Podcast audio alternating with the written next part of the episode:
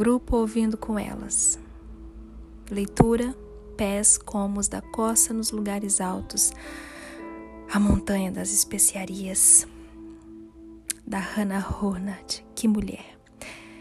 Eu sou a Josi Martins e estou aqui emprestando a minha voz a esta mulher que deixou esse legado tão lindo. Que você seja edificada através dessa leitura. Vamos continuar?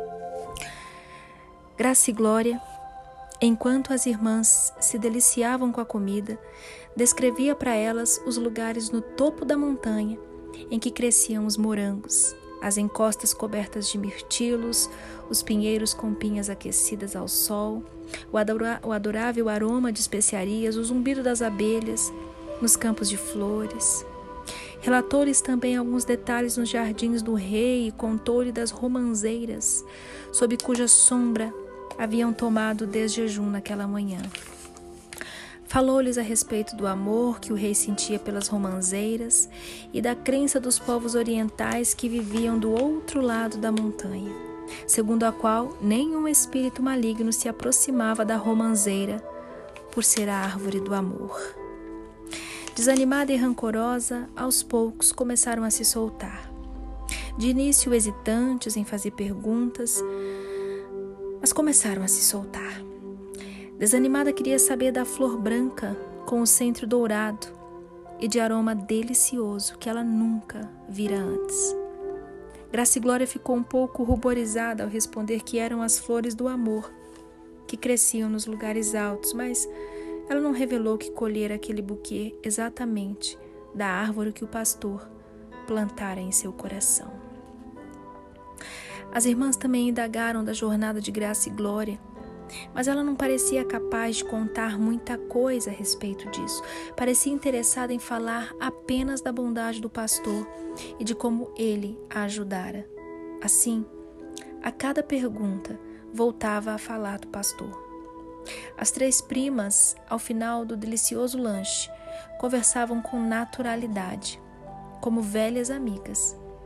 Algo novo brotara nos relacionamentos delas. Mais estranho ainda foi que Enquanto alegria e paz recolhiam os restos da refeição, insistiram em levar a louça para o fundo do aposento. Algo aconteceu com desanimada e rancorosa. Vacilantes e em voz baixa, começaram a contar as próprias mágoas, mas paravam a todo instante, como se alguma coisa as impedisse de continuar. A pobre rancorosa não proferiu nenhuma acusação quando os nomes de receio poltrão, mal-humorado e covardia passaram pelos seus lábios. Ela até murmurou algumas desculpas pelo marido, desanimada com um forte rubor a lhe marcar a face. Murmurou algo a respeito da sua frieza, atitude orgulhosa e inaptidão para o casamento, pois fora incapaz de conquistar e conservar o amor do marido. Graça e Glória também, com certa hesitação, contou-lhe sua experiência. Falou-lhes da planta em seu coração, que ela supunha fosse o amor, mas descobriu ser o egoísmo, esse amor possessivo que ansiava por ser amado, e toda a angústia que ele lhe causara, até que lá no alto da montanha a planta fora arrancada de seu coração. Contou-lhes também como suas duas companheiras, tristeza e sofrimento se transformaram em alegria e paz lá nos lugares altos. As duas criadas, ao ser mencionadas, sorriram radiantes. Parecia que de maneira milagrosa, à medida que ela falava, o sótão abafado e triste se expandira e se transformara. Era como se estivessem sentadas na encosta da montanha, ao abrigo dos pinheiros, com o ar fresco da montanha soprando sobre elas. Os picos cobertos de neve brilhando lá em cima, e a grande queda d'água entoando uma canção aos seus ouvidos, enquanto descia para o vale.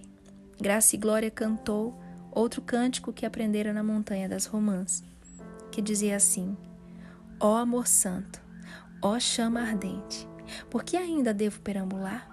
Afastei-me do coração de Deus e anseio voltar para casa. Emite tua verdade a luz brilhante, para que eu possa seguir-te até, por fim, antes da noite cair. chegar ao topo da tua santa colina. Minha alma anseia por habitar lá, no lugar santo, e quando o véu for desvelado, ver a face do meu Pai.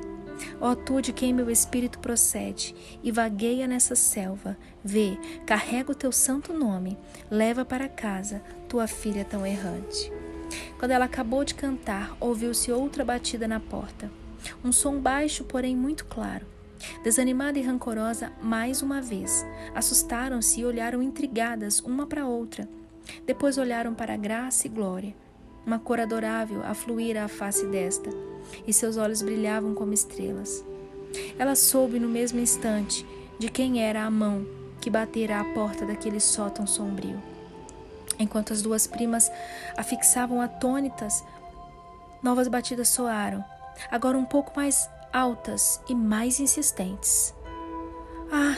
exclamou Graça e Glória. Rancorosa e desanimada, estávamos falando dele.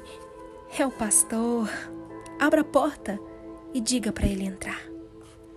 Parecia que cada gota de sangue desaparecera da face já muito pálida de rancorosa. Ela, ela encolheu-se, lançando um olhar assustado em torno do miserável, cômodo e também para sua roupa esfarrapada que mal cobria as feridas do seu corpo. Ela encolheu-se e cobriu o rosto com as mãos. Por um momento, um silêncio mortal invadiu a sala. Parecia ser possível ouvir a batida do coração de cada uma das mulheres que estavam ali. Então, em meio ao silêncio, bateram a porta pela terceira vez, e uma voz grave e gentil de homem perguntou: Posso entrar? Desanimada, levantou-se. Ela tremia da cabeça aos pés, mas tocou o braço da irmã e, sem dizer nenhuma palavra e com ar de súplica, apontou para a porta. Rancorosa, a infeliz e desamparada dona daquele sótão sombrio atravessou a sala aos tropeços e abriu a porta.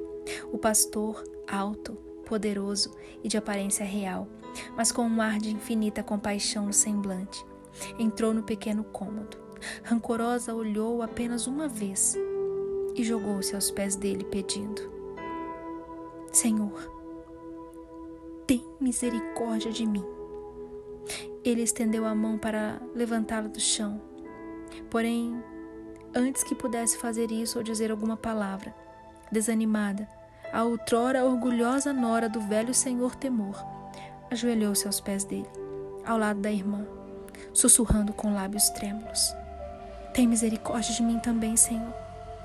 Não me deixe fora da sua graça.